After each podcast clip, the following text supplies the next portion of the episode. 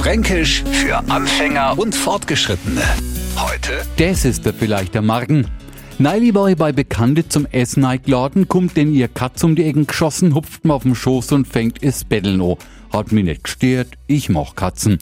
Grinst hab ich aber, als das Ganze kommentiert worden ist mit Ach der Shahidi Walburga, ist das der vielleicht der Marken? Ein Auswärtiger hätte sie jetzt die Katz ganz genau angeschaut und überlegt, von welcher Marke die Katz sei kennt. Also Marke Berser, Siam oder Europäisch Kotzau. Natürlich meinen wir Franken aber was ganz was anderes damit. Bewundernd wollen wir damit sagen, macht einer Unsinn, ist aber damit schon wieder sowas von lustig oder ordentlich, also goldig, noch ist er vielleicht ein Surmarken.